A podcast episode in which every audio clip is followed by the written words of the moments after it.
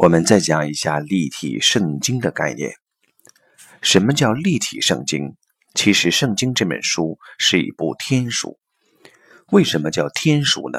因为它是一部从高维下来的书。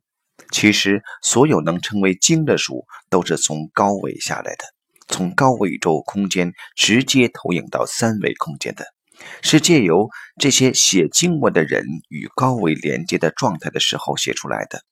我们把它称之为高位下载，借由他们投影成这样的经文，这样的文字组合，实际有很深的奥妙。这种很深的奥妙，就是很多有经验的人在不同的时间、不同的生命过程之中读出不同的内涵。基督徒在不断地读同一段经文的时候，在不同的场景、不同的背景、不同的时空点，他会读出不同的内容。它的表层显示的是三维空间的文字像，而这个文字像的投影源是在 n 维，n 趋于无穷大。我们理解到哪一个维度是由我们的认知决定的？你的认知在有限的维度，你对它的解读就是有限的；你的认知在无限的，在 n 维的境界去看的时候，你就会看到它所有的解都是正解。比如说《道德经》。它解我们的身体就是身体的正解，解自然就是自然的正解，解经济就是经济的正解。它解任何一个系统都是正解，因为它来自最高投影源。圣经有着同样的属性。差不多在十年前流行过一本书《圣经解码》，英文原书名叫《Bible Code》。写《圣经解码》的人是一名美国记者，他写这本的时候是在研究一位希伯来大学的群论专家瑞兹。瑞兹在研究数学群论的时候，突发奇想，借用数学的群论概念，对圣经的文字排列进行了尝试。他用不同的数字编码对圣经的文字进行排列，结果发现了非常奇特的现象。他对一组圣经文字做排列的时候，输入了拉宾的希伯来文的名字，当然是在他对希伯来文的圣经进行排列的时候。结果他赫然地发现，在整篇纸的中间竖着写着拉宾的名字，而他的十字相交横的写了一句话，叫“刺客将行刺”。这本书是原版希伯来文。这个信息以希伯来文呈现出来了。他看到了这个结果后非常震惊，拿着结果去给拉宾的侍卫，侍卫把他转给拉宾，拉宾看了并不以为然，就把他放在了一边了。一年之后，拉宾遇刺。当拉宾遇刺这个事实发生的时候，这个作者非常震惊。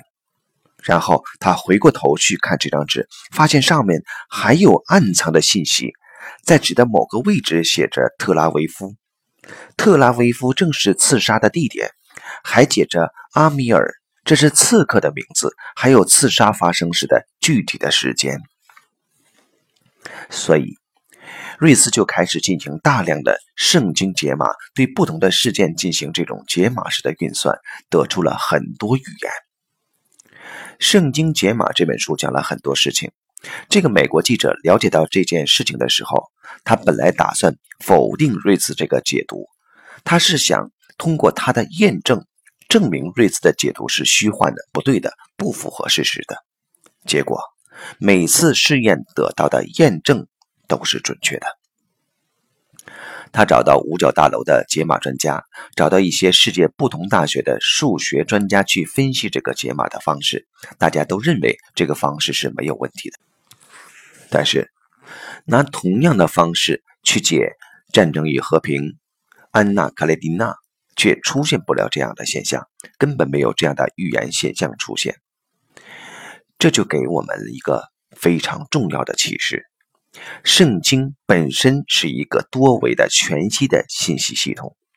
当我们用不同的编码、用不同的系统去套它的时候，会套出不同的信息。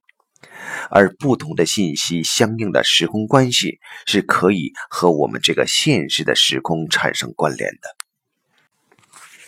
为什么说读经的时候要真正让自己静下来，用心去感知、去感应、去跟它共鸣，而不只是在文字上去了解它表层的意思？是因为任何一种经文都有无穷多种解，你不断读。不断读，在读的过程中，你的意识在跟它共振。共振的时候，你就能领悟到它内在的含义。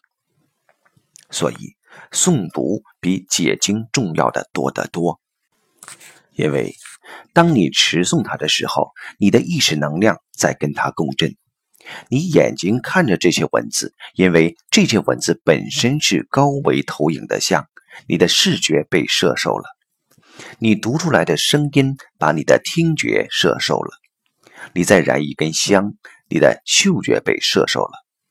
当你用你的下丹田发力，你的整个身体随着震动，你的触觉被摄受了。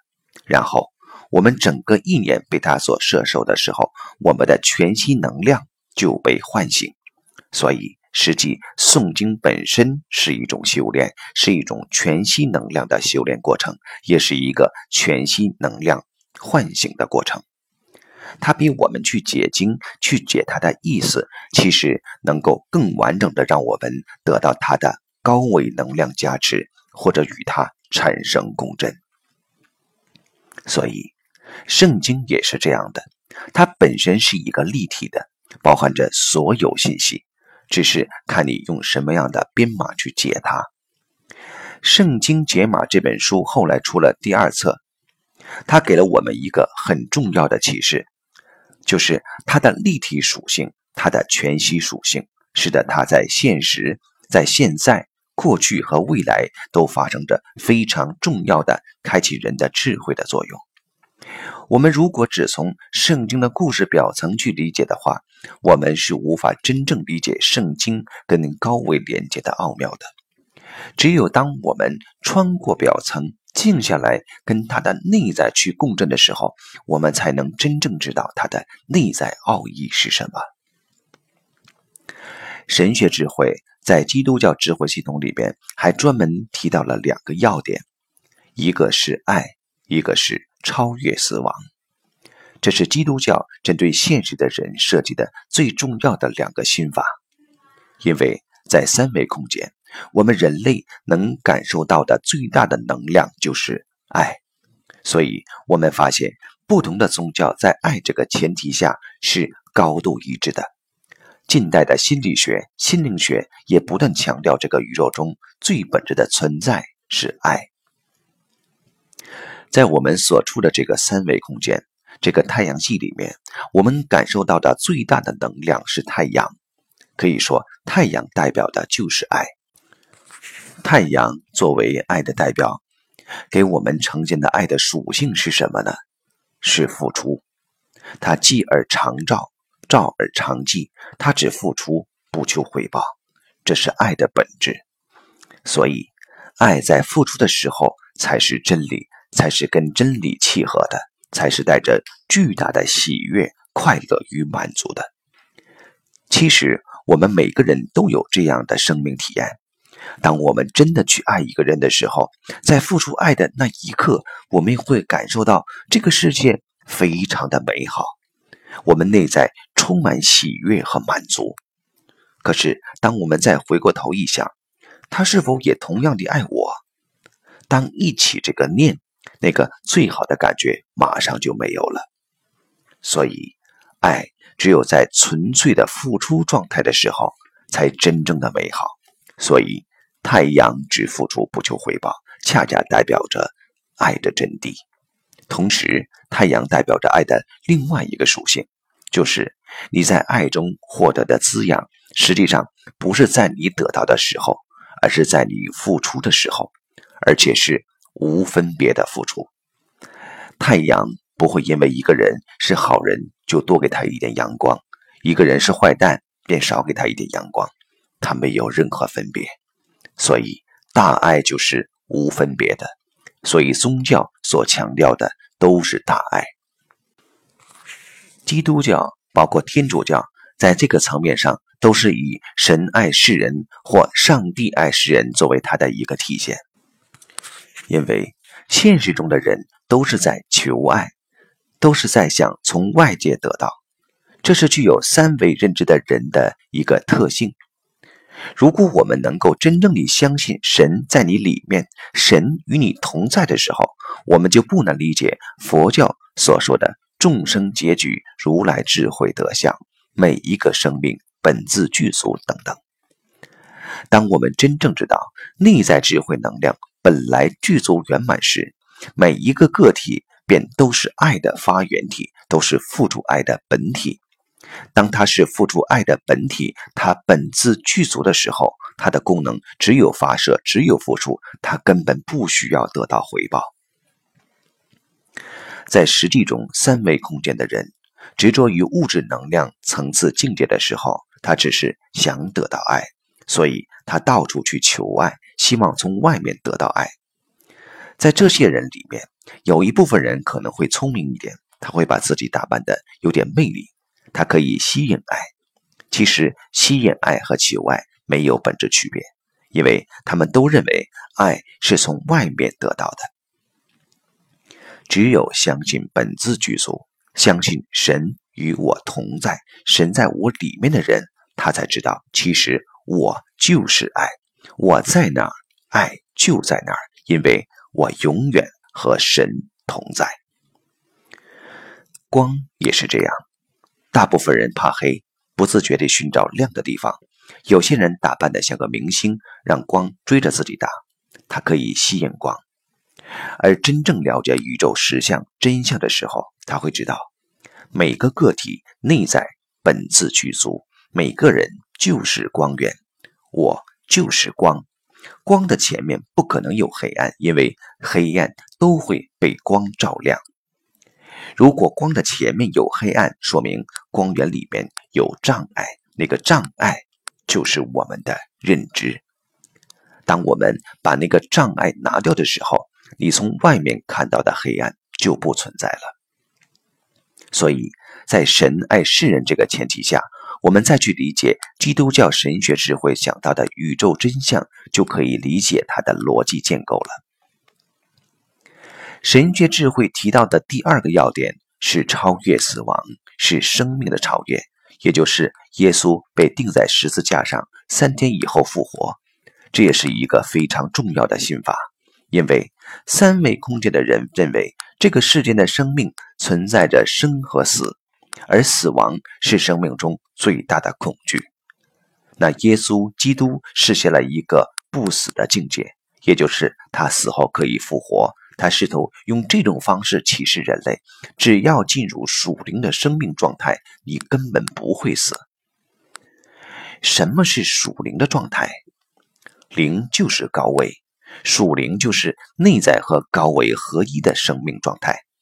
这就是超体里面讲的：当宇宙出现生命的时候，他们就开始选择；当环境适应生命存在的时候，他们选择繁衍。当环境不适应生命存在的时候，他们选择永生。这个永生指的就是将生命提升到更高的维度，从三维到四维。属灵的生命指的就是高维的生命状态。